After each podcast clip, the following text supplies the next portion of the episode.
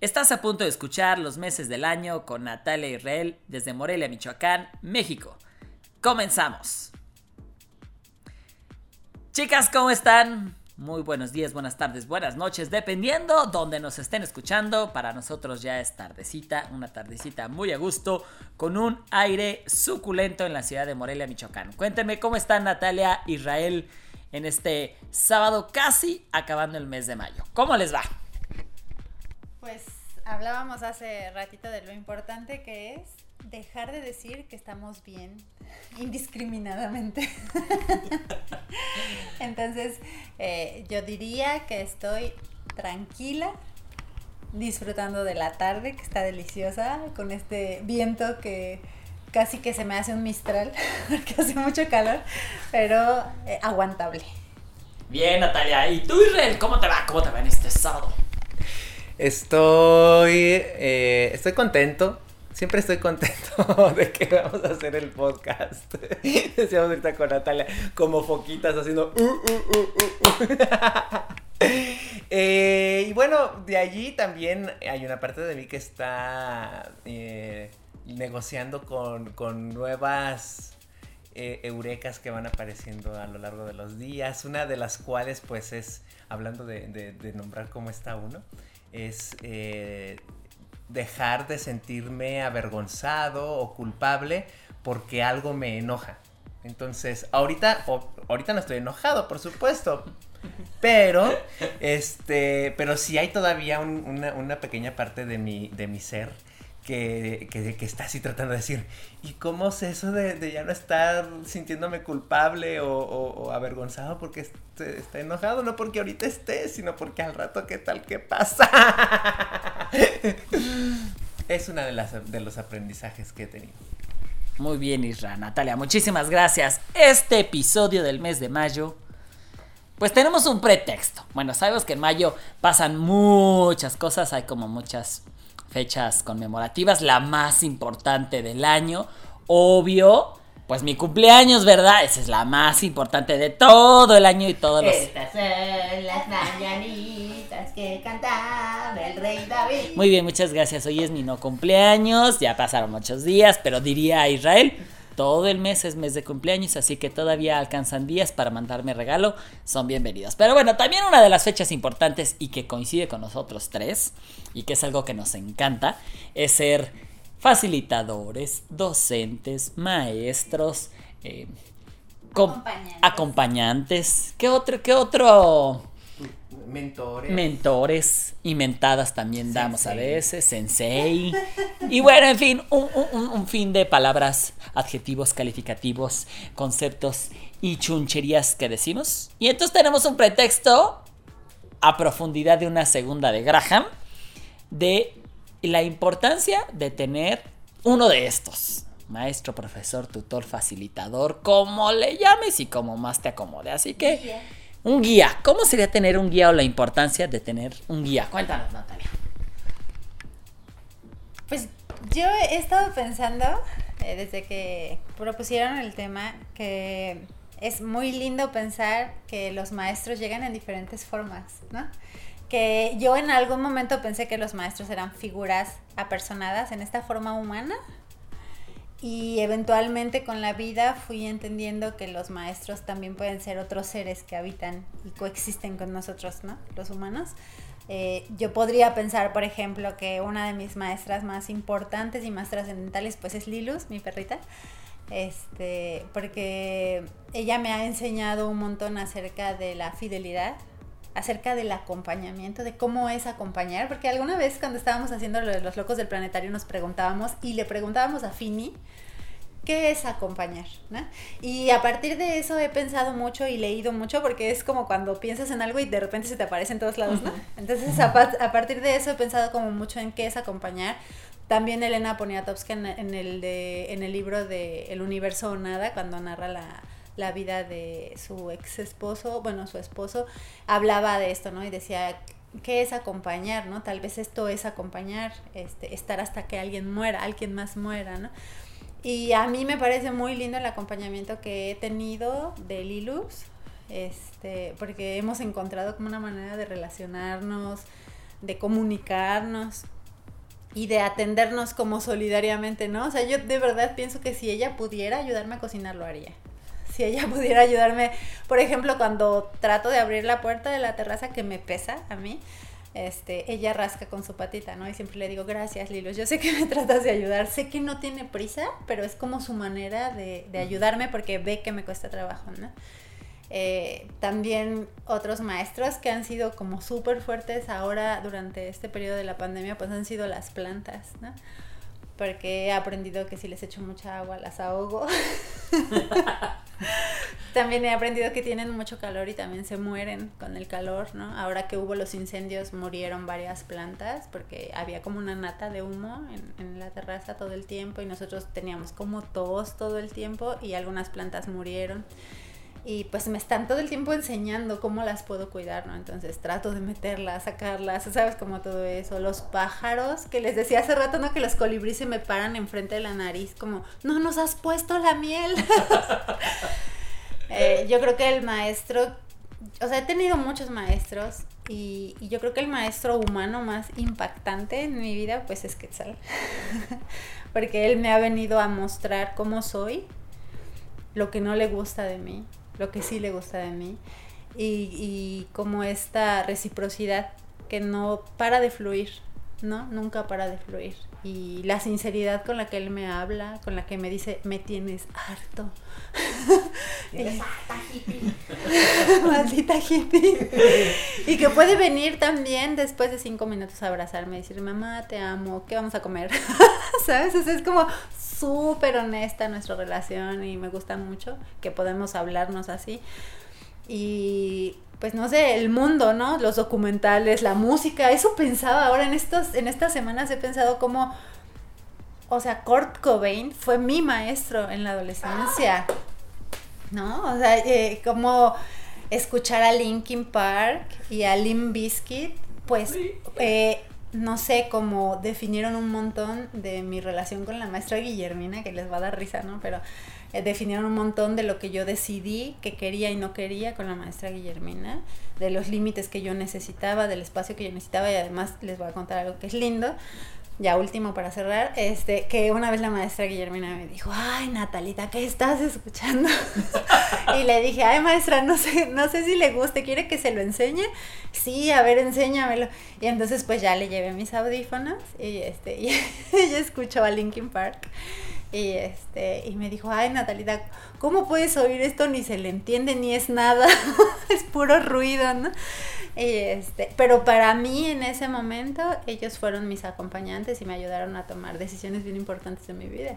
Y entonces pienso, pues los maestros no necesariamente están cerca, ¿no? O apersonados. Entonces, bueno, algo así pienso. ¡Wow! Muchas gracias, Natalia.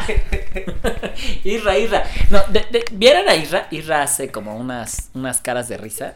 Y entiendo sus caras de risa. A Natalia le, cuesta trabajo, pues porque no sabe el chiste local. Pero Natalia hace referencias de cosas que Israel en la casa me hace las mismas referencias. Entonces Natalia habla de, de estos maestros que coinciden con los maestros de Israel. Entonces es como, órales. ¿Será? O, no tanto. o no tanto. ¿Será que son de la generación? Irra, cuéntanos. No, pues yo, Jotillo, desde chiquillo, yo tenía de, de maestra, yo tenía a, Tal, a Talía en su tiempo de, de, de este estos corsets con flores, ¿no? Y cantando amarillo azul y, y, y déjame escapar y todas esas. Y, y, me da, es que me estaba dando mucha risa porque en el, en el fin de semana de, de, este, de famullas, de, de, limpieza de la casa, este, de, me dice ¿qué ponemos? Y digo, le digo a Alexa, reproduce el álbum Love de Thalía. Y no, pues yo estaba bien feliz. Y después de, eso le digo a Sergio, fíjate cómo eh, creo que muchas decisiones que yo he tomado a lo largo de mi vida respecto de, la, de las relaciones románticas han tenido que ver que en mi adolescencia se construyó con estas baladas que, en, estas baladas románticas que en vez de reclamar porque no estás recibiendo amor, dicen, pues no estoy recibiendo el amor eh, de ti que yo, que yo deseo, pero yo voy a darme a mí el amor que yo deseo de mí. Entonces me encanta ser de esa generación de, de, de esas baladas que, que, a lo mejor este, ahorita ya suenan muy cursis, porque obviamente pues uno crece, la vida pasa, ¿verdad? Se deconstruye el patriarcado. El patriarcado, por supuesto, pero, pero pienso como eso es importante y, y cómo este eh, sí, son, son, son acompañantes, son acompañantes de la vida y te ayudan a tomar estas decisiones que te permiten seguir adelante. Y, entonces, retomando el tema de la importancia de tener, de tener esta figura de, la maestra, de la guía, de, de la facilitadora, etcétera, pienso en, en cómo eh, son referentes de lo que quieres o de cómo poder solucionar algo que a lo mejor no es exactamente lo mismo que, que tú quieres, pero si alguien pudo solucionarlo, quizás tú también tienes la oportunidad de solucionarlo.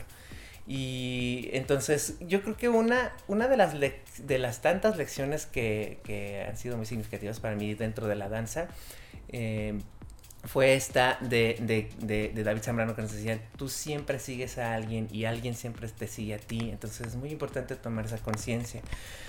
Y, y, a partir de ahí, este, yo hice como todo un viaje en mi cabeza porque pensaba efectivamente qué importante la figura este, de, de, de una maestra, de una guía, etcétera, etcétera, porque te ayuda a saber, por un lado, pues, qué, qué tanto estás tú empujando tus propios límites y qué tanto estás repitiendo lo que, lo que, lo que se te ha dicho que hicieras. Y además, por otra parte, en, este, en esta, esta importancia de tener esta figura, tú saber que eventualmente vas a, alguien te va a seguir a ti. Y entonces no puedes, no puedes simple y sencillamente decir, pues, ¿qué les importa lo que yo haga? ¿Qué les importa lo que yo decida? Es muy mi vida. Al, ¿A quién importa lo que yo haga? Uh, uh. Es, va, va, en, en, determinado momento voy a ser referente a alguien que yo no sé quién va a ser, además. No, nunca lo voy a saber, quizás, o luego a veces lo sé, ¿no? Eh, pero esta apatía o, o esta, este cinismo que, que a veces eh, puedo yo observar y que me entristece en, en, en, en, algunas personas de decir, pero ¿a quién importa es mi vida? Es que no sabes quién te va a seguir a ti.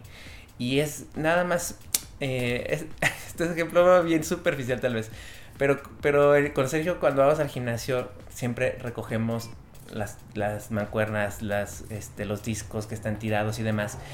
Y, y es eh, muy impactante para mí pensar cómo solo es necesaria una persona una persona que no regrese una, algo a su lugar para que otra persona diga, ay, pues yo tampoco, y otra persona diga yo tampoco, y otra persona diga yo tampoco. Y eso es ahí en ese lugar que si quieres es pues el gimnasio, ¿verdad? Que es el, el, santuario gay. Este, por excelencia. Eh, no se dejen engañar porque estén musculosas y con eh, voz varonil. Eh, pero en todos lados es lo mismo. Basta una persona que, decida dejar de hacer algo o que decida hacer algo para que otra más piense que es fácil hacerlo. Y pienso que es, pienso que la misma energía que uno implica para dejar de hacer algo o hacer algo que es positivo, que es bueno para la sociedad, como, como dejar de hacer algo o hacer algo que le es destructivo a la sociedad. Es la misma energía, es el mismo trabajo, no, no, no hay más. Entonces, pensar en la importancia, por, porque además ahorita con, con, el rollo de la autodidacta, de ser autodidacta y ahorita con la pandemia todo que ha tenido que ver con las clases online y yo creo que se ha tenido que desarrollar mucho esa capacidad de, de ser autodidacta, puede uno fácilmente decir no necesito de maestros o de maestras y no lo sé. Porque allí empieza yo creo una desvinculación con, el, con los legados, con las historias, con los esfuerzos. Y no digo que haya que alabar o eh, poner en un pedestal los legados y las herencias por sí mismas. Porque hay legados y hay herencias que han sido muy destructivas. O sea, muy. Sino que es parte también de, reconocerse como dentro de un, engranaje que no termina en ti, ¿no? porque tampoco empezó en ti.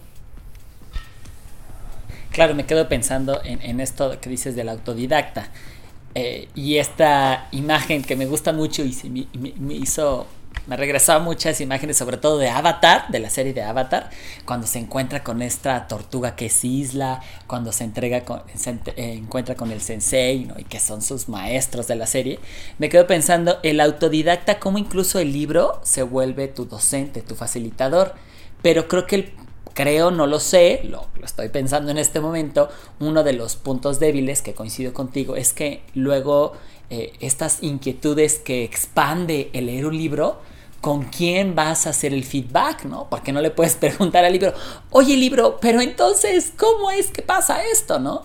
Porque el libro puede ser y es en muchas ocasiones tu maestro, tu docente, tu facilitador, tu acompañante, pero el, y tengo esta duda, oye, pero me está pasando esto y, en el, y tú no lo mencionaste en, en ninguno de los 10 capítulos, ¿no? La importancia de tener al otro y la experiencia de vida que tiene el otro que te puede acompañar, que puede ser legado, puede ser tradición, puede ser profesionalismo, especialización y bueno, demás. Y bueno, ¿y cómo les va ahora que son, eh, pues, en, en esta sociedad, estos docentes y facilitadores reconocidos por nombre? ¿no? Porque bueno, esta imagen me gusta. Lilus es nuestra acompañante divertida eh, aquí en la azotea siempre que venimos, ¿no? Y es con esta alegría. Pero el, el, el ¿qué, ¿qué, pasa o qué sucede con este... No, no, quiero decir que siempre sea un peso, pero bueno, adquiere un peso en la sociedad, el que se hace. Es que es la maestra Natalia, es que es el maestro Israel. ¿Cómo les va con jugar con ese... Eh, digamos nombramiento y no etiqueta, ¿no? Con, con esa, ese reconocimiento que la sociedad hace. Pues a mí me gusta eh, porque sí, sí siento como cierta presión. Mi mamá es maestra. Este. ¡Saludos, mamá! y, y, claro que siento como esta presión de. ¡Ay, mi mamá! ¿no? O sea, tengo que ser mínimo como mi mamá. Entonces siempre he tenido como esta, este ejemplo de preparar las clases, eh, siempre he visto a mis papás leer, toda la vida, desde chiquitas hemos visto a mis papás leer. De hecho, una de las actividades al año era ir a la feria de minería, ¿no? De, a la feria del libro de minería. Y es algo que también nosotros hemos tratado de inculcar con Quetzal, ¿no? Que hay como eventos que son divertidos y padres porque puedes ir a comprar libros que a lo mejor no tan fácilmente encuentras, que conoces autores. O sea, yo, mi mamá me llevó a ver, por ejemplo, a García Márquez, ¿no? Este, Rius me autografió libros. Entonces hay como una onda ahí eh, pues familiar de la importancia justamente de los maestros que no son parte de nuestra familia o de nuestro entorno académico cercano, pero que ahí están y que son referentes pues en nuestra familia, ¿no? Como los hermanos Rincón en la música, este, pues no sé, como toda la cultura cubana y soviética, todo esto, ¿no? De que habla de la democracia, de la horizontalidad, este, de los derechos humanos. Entonces, eh, pues para empezar, siento que a nivel familiar sí tengo como esta presión, porque bueno, mi mamá no es la única docente, hay más docentes en mi familia que además son bastante reconocidos, entonces es como esta onda de, ok, respira profundo, échale ganas, prepara tus clases. Y, pero además yo me salí de la norma porque soy bailarina, ¿no? Eh, yo me acuerdo que a mí, por ejemplo, Jaime Blanc, que es una de las personas a las que yo, eh, que, en las que puedo reconocer como una guía, eh, pues él me decía, ¿no? Me decía, ay, estudia la, la carrera para maestros. Y yo decía, Jaime, yo nunca voy a dar clases. O sea, me parece lo más horrible del mundo. Bien mala, ¿no? Porque además era mi maestro. Y yo le decía, me parece horrible ser maestro. Y Jaime siempre me dijo, ¿no? Estudia la carrera y yo nunca la estudié. Y Jaime, mi mamá, mucha gente me decía, vas a terminar dando clases. O sea, la gente eventualmente da clases, ¿no? Y yo decía, nunca lo voy a hacer. Claro que súper chica me invitaron a una casa de cultura en Querétaro que estaba en la Alameda, no sé si todavía existe, pero ahí había una casa de cultura y me invitaron a dar danza. Y yo tenía yo creo que 17 años y eventualmente se fue dando como una cosa común en mi vida, ¿no? Que decían, este, pues, ¿qué puedes hacer? Pues da clases, ¿no? Entonces, pues bueno, empecé a dar clases también bien chavita. Y yo creo que yo no me di cuenta de que lo que yo hacía tenía consecuencias hasta que llegué a vivir a Morelia. Este, porque entonces me, como me quedé mucho tiempo, bueno, como me he quedado mucho tiempo aquí en Morelia, puedo ver que la gente a la que yo le di clases, pues ahora baila profesionalmente, y este, o que me citan, ¿no? Me citan ahora en, en tesis este, de licenciatura de muchos lugares de, del país, ¿no? Me hablan para decirme, oye, te vamos a citar, nos puedes pasar por favor, cosas, ¿no? Como exactamente un documento, cosas así. Y entonces ahora me doy cuenta de que sí es importante y trascendental lo que digo. Y como dice Israel, que hay gente que te va a seguir, ¿no? Eh, a mí yo creo que me llevó mucho tiempo darme cuenta de esto, yo no lo pensaba, pero sí creo que venía como de una ética familiar, ¿no? Como de decir, pues tienes que ser responsable porque es un lugar de poder, el, el, la docencia es un lugar de poder, entonces tienes que ser responsable, amorosa, compasiva, ¿no? Como todo esto. Sí creo que pesa, pero lo disfruto un montón. O sea, ahora ya que tengo muchos años dando clase, pues lo disfruto un montón y más bien me siento muy agradecida porque siguen llegando las oportunidades. Israel, ¿y a ti cómo te va? Voy a contar algo así bien... Ay, acá echando el cebollazo. La primera vez que yo di clase fue en primero de primaria. Yo, yo entré a la primaria sabiendo leer y en esa primaria tenían, no sé si era costumbre de muchas, que en determinado mes, no, yo la verdad no me acuerdo muy bien, en determinado mes se hacía un evento en el que se coronaba de laureles a los niños y a las niñas que habían aprendido ya a leer. Entonces, eh, en el grupo en el que yo estaba, había un niño que tenía problemas de, de aprendizaje y este, la maestra tal vez estaba experimentando mucha dificultad por, por un lado por enseñarle a leer a ese niño y por otro lado por tenerme quieto a mí porque yo ya sabía leer.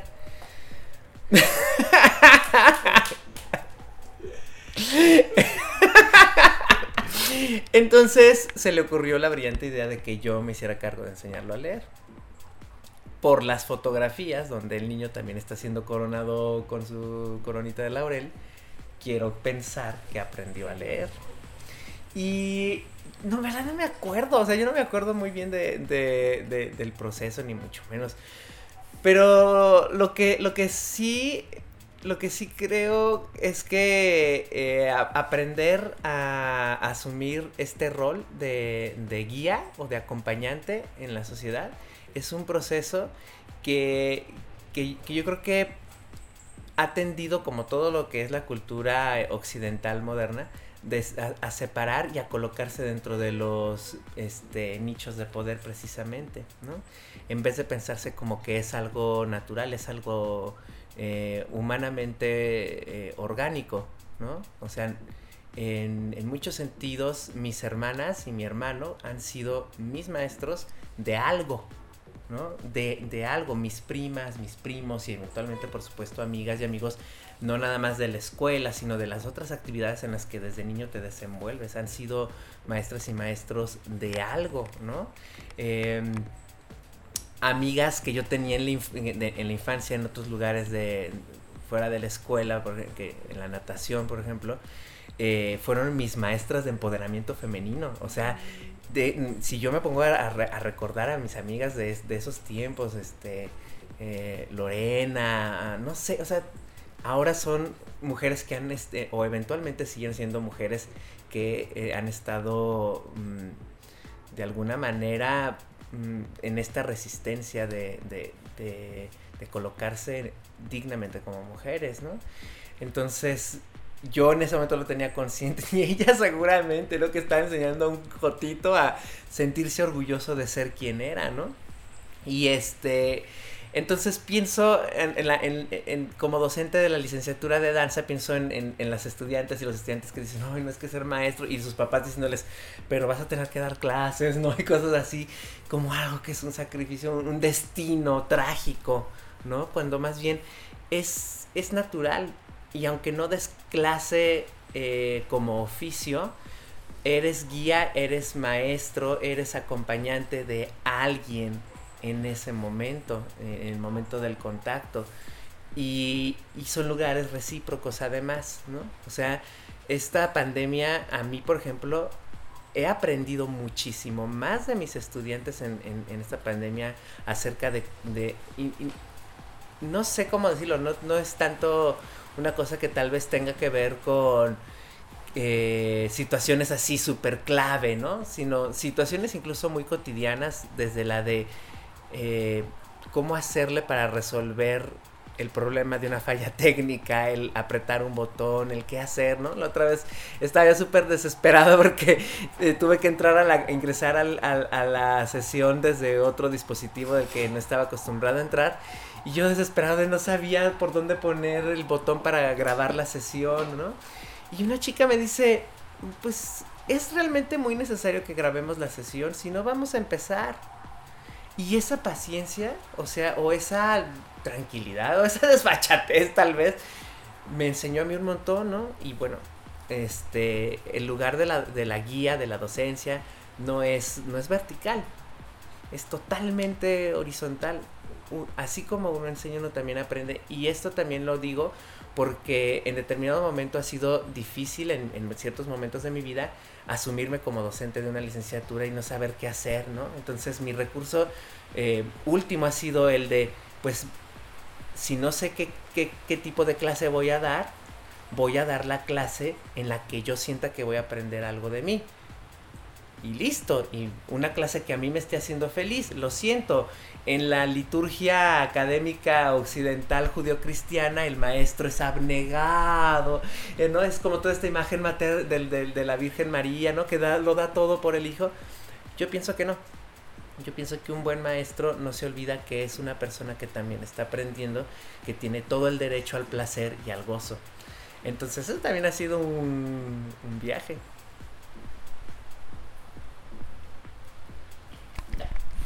¿Y, cómo ven, bueno, eh, principalmente cursando la, maestría en desarrollo humano, me encuentro con, con esta dinámica de ya no nombrarse maestro, ¿no? Como si el maestro adquiriera justo este peso del que hablabas, ¿no? Y ahora eres facilitador. Este facilitador que, que desprende quizá de muchos prejuicios, normas, incluso de mucha estructura militar de ese maestro que trae la regla y te avienta el borrador aunque estés en la fila de hasta atrás, ¿no? ¿Cómo? sí, o llega con el jitomate y te, y te peina porque tienes que estar peinado. Saludos a Freddy.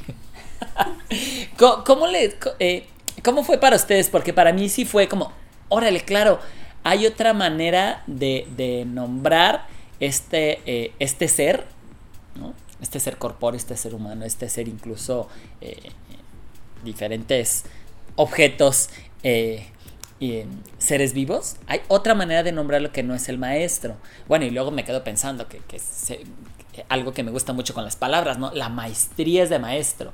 Y luego el doctor ya no es doctora, ya, ya, ya no es, no es el maestro, tienes que decirle doctor, tienes que decirle facilitador. ¿Cómo les va con, con nombrarse Miss, no, no me digas Miss, no, dime Natalia. Eh, profe, no, no soy profe, soy Israel, ¿no? E, este título a mí, y justo les digo, hace un par de años, me llamó mucho la atención como, no sé si es eh, contemporánea la manera ahora de llamarnos facilitador, y en qué cambia el decir facilitador a decir maestro. Claro. Yo pienso que sí debería de haber un cambio pero no creo que exista el cambio por llamarte diferente, ¿no? O sea, no creo que la etiqueta te haga el cambio de ingredientes. o sea, yo creo que más bien deberíamos de estar construidos de una manera distinta para podernos llamar facilitadores o docentes o acompañantes, orientadores o guías, ¿no? Este, a mí me parece que a mí me quedaba muy grande eh, la etiqueta de maestra cuando yo estaba chica, porque no era una maestra yo lo que estaba haciendo era compartir lo que yo sabía con otras personas, ¿no? Eh, que me tocó estar en lugares muy privilegiados desde chavita por las circunstancias, sí, pero no era una maestra todavía, ¿no? Ahora yo me siento cómoda si me dicen maestra porque sé que domino eh, lo que estoy enseñando. Eh, también me siento orientadora porque yo creo y, trabajo sobre ello, no nada más lo creo, sino que realmente me he dado a la tarea de hacerlo, que yo estoy promoviendo la agenda de derechos humanos a través de la danza. Y creo que tengo mucho trabajo haciendo eh, esto, tengo experiencia haciéndolo y entonces me siento cómoda si me llaman maestra. Porque además ahora también siento una diferencia de edades con mis alumnos. Entonces eso me hace sentir también eh, pues cierta comodidad, ¿sabes? O sea, ya no me siento rara porque que te, bueno, que a mí me dijeran maestra cuando tenía 17 años se me hacía muy raro. También he entendido esta cosa cultural, este, que también es como de gremio, de que los maestros nos decimos maestros, como una forma de mostrarnos nuestro respeto, ¿no? Eh, eso también me parece lindo, ¿no? O sea, es como, está bien.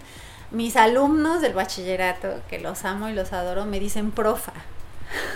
y se me hace muy chistoso. Pero me parece muy hermoso porque lo están ah, volviendo hacia lo más hacia lo femenino y eso lo agradezco, ¿no? Porque es como, ah, qué bien, ¿no? Está chido soy su profa. Este, yo personalmente me siento más bien una facilitadora. O sea, yo a mí misma me veo como una facilitadora porque creo que lo que hago es eso, es facilitar el conocimiento. A mí me gusta mucho decir, bueno, vámonos tranquilos, vámonos desde el inicio, eh, vamos sin expectativas, vamos con mucha tranquilidad y les voy a compartir esto que corresponde a lo que ustedes ahora pueden asimilar. Entonces, no, o sea, si, si ellos están, por ejemplo, si estoy hablando con mis alumnos del bachillerato, pues eh, que ellos no, ellos tienen esta materia de danza eh, y pues yo trato de acercarles herramientas que sean realmente digeribles para la experiencia de vida que ellos han tenido y para la experiencia disciplinar que pudieran haber tenido en la danza, ¿no? Entonces yo no estoy pretendiendo que ellos sean bailarines, eh, profesionales, académicos, normaliza, normativizados, ¿no? O sea, es como está padre lo que podamos hacer, no porque nos conformemos, sino porque somos capaces de aceptar que esta es nuestra realidad, la abrazamos y la amamos, ¿no? Cuando me voy con mis alumnas de la Universidad de Texas, pues es otra información la que comparto con ellas, porque yo sé que ellas están listas por todo el bagaje que han tenido anterior para eh, digerir otro tipo de información que sí es mucho más disciplinar, que sí es mucho más especializada y que tiene eh, expectativas muy específicas. ¿No? Y entonces trato de como ir así a cada lugar al que voy. Por eso pienso que facilito la información, porque yo no quiero probar que ellos realmente están entendiendo. También como las evaluaciones que hago, trato que sean evaluaciones muy congruentes con el proceso que vivimos no creo en los exámenes, o sea, yo no creo que tenemos que poner a prueba las capacidades de las personas, creo solamente que tenemos que ver si están cumpliendo, si están comprometidos, si están interesados y no pienso que este los periodos de evaluaciones los evalúan solamente a ellos, ¿no? O sea, creo que evalúan nuestro sistema. Entonces, yo a mí misma me ubico más bien como facilitadora, algo así. Uy. Eh, también escuché la palabra problematizador por allí en alguna problematizador y, yo creo que este siendo sincero creo que voy por allí. sí soy. Hashtag sí soy con z. Este e latina. Sí soy. Porque es, es una cosa muy natural en mí o sea me pregunto demasiadas cosas y me estoy respondiendo algo y dentro de esa respuesta ya estoy preguntándome otra vez a mí mismo algo, ¿no? no me aburro, diría la Lupita. Este, por eso no me aburro. Y, em, y, creo que también eso me gusta, me gusta en mí, me, gusta de mí también preguntármelo, eh, porque me da vitalidad. Entonces, este yo no, o sea, yo, yo me gustaría ser facilitador. si yo sí quisiera ser facilitador, les confieso. También quisiera ser Miss, ¿no? Así les confieso, quisiera ser Miss instructora, ¿no? Así, ¿no? Esta es la fórmula, ahí la tienen, chicas, llévenla a cabo sin miedo al éxito. Pero hay una parte de mí que termina por por no este por no creer totalmente en, en las fórmulas, por no creer totalmente en, lo que yo sé. Antes pensaba que era una falta de, confianza en mí mismo, ¿no? Que problemas de autoestima y demás, pero ahora me doy cuenta de que, de que esa eh, desconfianza que experimento incluso de lo que yo mismo voy a decir.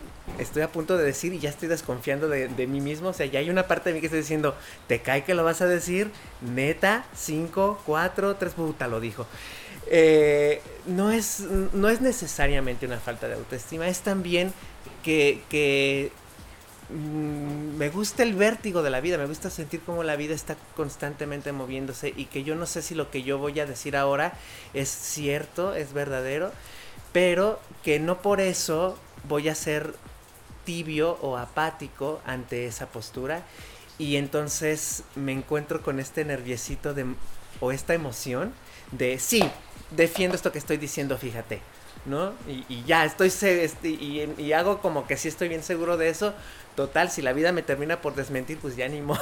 Ay, discúlpeme usted, no era tan así, ¿verdad? Este, y otra vez, o sea, como no sentirme culpable ni sentirme avergonzado por lo que yo creía.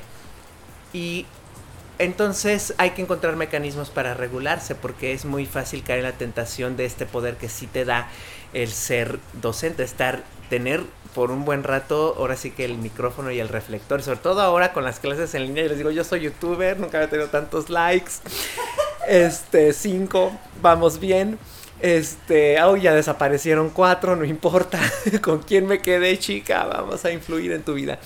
Te leo las cartas del tarot. Eh, es, es muy tentador, es muy tentador este ese, ese cenital, ¿no? Como docente. Y entonces, eh, eventualmente también te vas llevando esa gran- ese exceso de seguridad a, más ámbitos, ¿no? Entonces, la regulación ha sido también trabajar sobre el desarrollo humano y, y- y reconocer eh, la, la importancia de, de que hay más mundos. No solamente reconocer que hay otras realidades, sino que es importante que haya otras realidades, porque mi misma realidad, si no se ve contaminada, si no se ve influida por otras realidades, empieza, eh, se vuelve un tumor, se vuelve algo, algo enquilosado, algo, células que crecen sin ningún sentido, ¿no? Entonces, esa perspectiva de desarrollo humano creo que ha sido mi, mi, catalizador y es lo que me permite pues eh, no situarme solo como un problematizador porque me siento cómodo siendo problematizador, sino también acordarme que hay una parte de mí que le gustaría ser facilitadora, que le gustaría ser Miss, que le gustaría ser profe, que le gustaría ser el maestro, ¿no? O sea, también, y, y sí es un camino, ahorita pues ya la edad me, me da este, esta diferencia con mi estudiantado y este, y pues bueno, ya ni modo del lago de Chaborruco también. Muy bien, me quedo pensando. eh, ya está lloviendo y el trueno dice: ¡Calla! ¡No lo digas! Me quedo pensando, eh, esto de la edad, ¿no? ¿Cómo, cómo con la edad uno ya va sintiendo eh, que quizá, como vas conociendo más de la vida, pues ahora sí, este, el nombrarte maestro, pues es más cómodo. Más cómodo para uno y más cómodo incluso para la sociedad, porque hay un maestro de 12, ¿cómo? Y solo me quedo como pregunta al aire para quien nos escucha y luego que nos escriba. ¿Y qué pasa con, con, por ejemplo, con Quetzal? Que sabe de un tema que se vuelve el especialista. Y es el maestro a sus 11 años hablándome de un tema que a mis 33 ni siquiera estoy en la, en la introducción, ni siquiera he leído el título del libro, ¿no? Entonces estos maestros incluso de estos nuevos temas o nuevas estrategias o nuevas realidades, la realidad de la virtualidad, la realidad de cómo está el mundo, pues incluso desde, desde ese momento darle un poco de valor y reconocer que son pequeños maestros que también nos van a estar ayudando, ¿no? Y no esperar a, bueno, ahora tienes 70, sí, eres el gran maestro de la vida, no, ahora sí te respeto. Pero bueno, chicos, llegamos antes de que los trenos nos espanten un poquito más a nuestra tan querida sección de recomendaciones. No, espera. Yo quiero decir algo. a ver, Israel, ¿qué quieres decir? Pienso que esto tiene que, ahorita que decía Natalia acerca de cómo eh, las evaluaciones nos evalúan como sociedad también, eh, esta, esta tendencia de las jerarquizaciones, de una cultura de la verticalidad y de los nichos de poder, han ido eh, colocando no nada más al papel del docente o del guía en un lugar como de destino trágico, sino también al proceso de aprendizaje. Entonces, hay una tendencia muy fuerte a querer saber en vez de querer aprender. Y eso a mí como docente es una de las líneas de, o los valores que, que me importan mucho y que yo trato de estar incidiendo lo más posible en mis clases. Lo importante no es que sepas algo, lo importante es que aprendas algo. De tal manera que para mí como docente lo importante no es enseñar algo, lo importante es abrir la ventana. ¡Woo! ¡Eso, mamona! Lo importante es abrir la ventana para que inicie o se desencadene un proceso de aprendizaje. A mí me parece que eso es importante. Y yo creo que si nos vamos dando la chance de reconocer lo valioso que es eh, el, el proceso de aprendizaje, más que el, más que el, más que el, el haber aprendido algo, se van a solucionar un montón de cosas porque vamos a tener mejores relaciones con nuestros progenitores, con, nuestros, eh, con nuestras hijas e hijos y, e incluso socialmente. Aquí en Michoacán ha sido sistemático la manera en la que el, el- gobierno ha estado incidiendo muy fuertemente en bajar la autoestima de los docentes. O sea, pasa alguna situación desastrosa a nivel social y es culpa de los maestros. O sea, todo es, todo, todo es culpa de los maestros.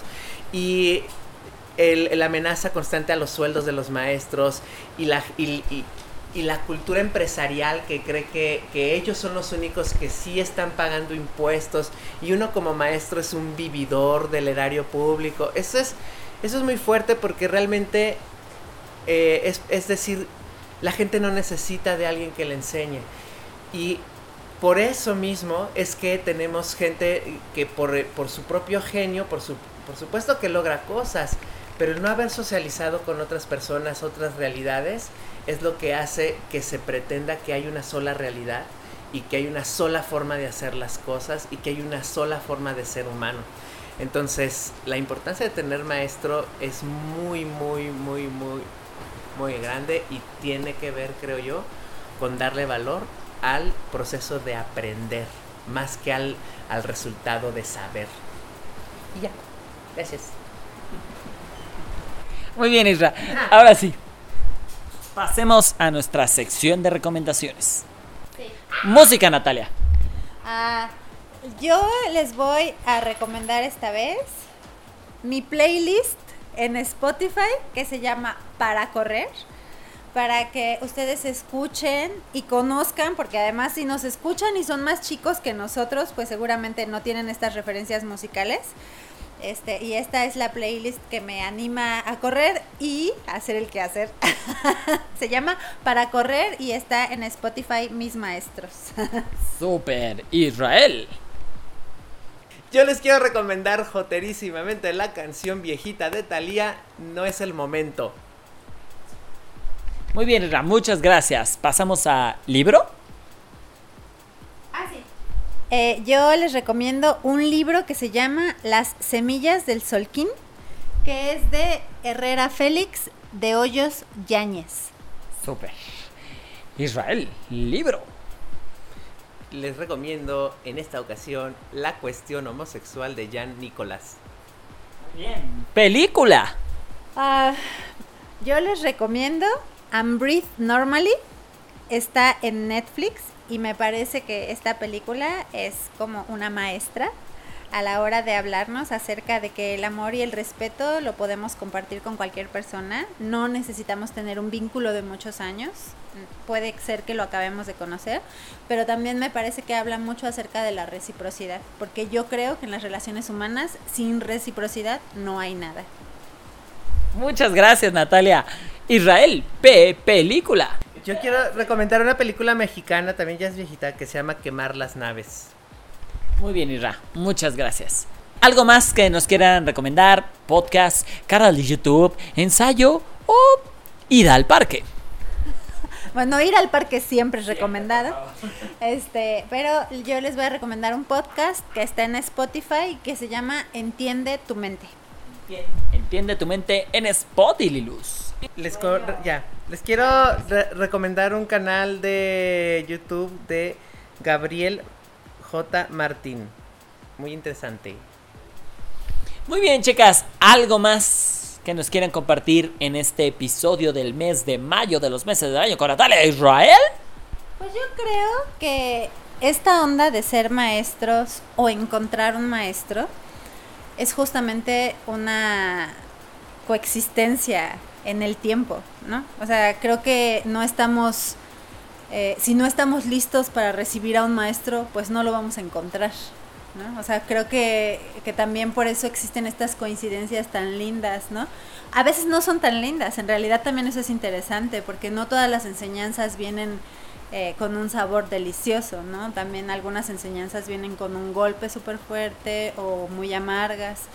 Eh, también a veces hay maestros que solamente llegan a nuestra vida, nos descolocan, nos hacen evidente alguna situación por la que estamos atravesando y se van. Y hay maestros con los que podemos compartir mucho tiempo, ¿no? Que, que eh, ahora me hace muy feliz decir que yo siento que esta relación con Israel que tengo, que tiene muchos años, para mí ha sido así. Para mí ha sido de muchísimo aprendizaje. Yo considero a Israel mi maestro en un montón de aspectos y lo admiro y lo amo un montón. Y en diferentes momentos de nuestra vida, pues hemos compartido cosas súper distintas, ¿no? Y entonces creo que hay maestros que llegan para quedarse muchísimos años. También creo que es importante reconocer que nada es permanente en la vida. Eh, pero también hay relaciones que son chiquititas, que nada más vienen a enseñarnos algo y se van, y que también está padre decir, ok, se acabó. Muchas gracias, Natalia. Israel. Recíproco. Por dos. Bis. Lo que dijo la niña. Ella, Natalia. Sí, perfecto. Bueno, pues sin algo más que compartir el día de hoy, que tenemos mucho que compartir y lo seguiremos haciendo en los demás episodios, escúchenos. Eh, ah, pues ni modo que no, ¿verdad? Ni modo que no nos escuchen si nos están escuchando. Compartan el podcast. eh, nos encuentran en diferentes plataformas: Spotify, iTunes, eBooks, Anchor. Vuélvanos virales. Pronto regresaremos a YouTube, no se desesperen. Mándenos sus comentarios, dudas, aportaciones. Escriban quiénes han sido sus maestros de vida, sus maestros de la escuela, sus maestros perrunos, gatunos, aquellos que también los inspiran. Regálenos un like, compartan el podcast y ya saben, nos vemos el próximo episodio de los meses del año con Natalia e Israel. Despidámonos. Natalia, ¿algo más? Pues creo que después de todos estos meses que tenemos de grabar el podcast, eh, se me ocurre que sería súper lindo para nosotros recibir preguntas, ¿no? O sea, que la gente nos pudiera preguntar acerca de temas que les interesen, eh, acerca de cosas que les gustaría escucharnos comentar, en esta idea de que estamos eh, pensando que estamos acompañándolos y que ustedes nos están acompañando con sus comentarios, que además sus comentarios siempre han sido súper lindos, pero creo que también las preguntas caben, ¿no? Si a ustedes se les antoja que nosotros hablemos de un tema en específico que esté relacionado con el cuerpo, con la danza, con la práctica docente, con la pandemia, con las abejas.